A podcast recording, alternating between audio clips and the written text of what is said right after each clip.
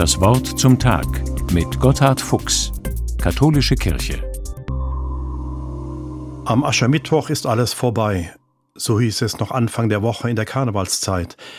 Aber vielleicht fängt da alles erst an, weil man den harten Fakten ins Auge schaut. Aus dem Staub machen gilt nicht mehr. Diese 40 Tage jetzt auf Ostern zu sind jedenfalls eine besondere Zeit. Sie bietet die Chance, sich mit dem Ziel des eigenen Lebens auseinanderzusetzen. Was ist vorbei? Worauf lebe ich hin? Und mit welchem Kompass? Ich lasse mich dabei von einer jungen Frau inspirieren, deren Tagebuch mich nicht mehr loslässt. Etty Hillesum wurde 1943 in Auschwitz ermordet.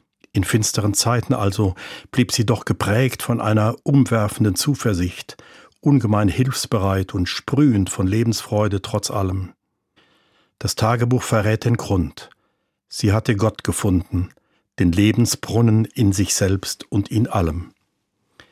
Hineinhorchen ist nun das Leitwort ihres Lebens, dem innersten Geheimnis nachspüren. Im September 1942 notiert sie, eigentlich ist mein Leben ein einziges unablässiges Hineinhorchen.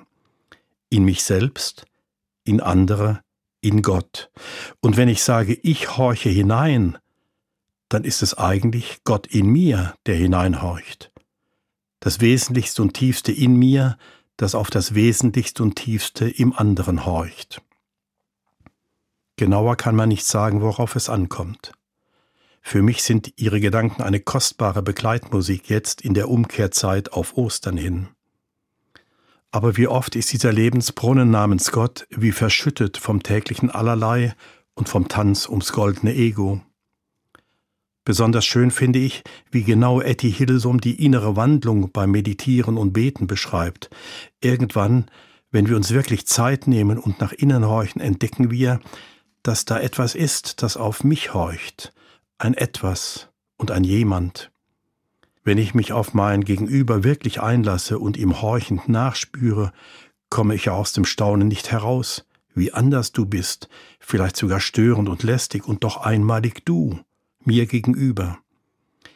Ja, dieses Hineinhorchen wünsche ich Ihnen und mir für diese vorösterliche Zeit. Am Aschermittwoch hat alles erst angefangen.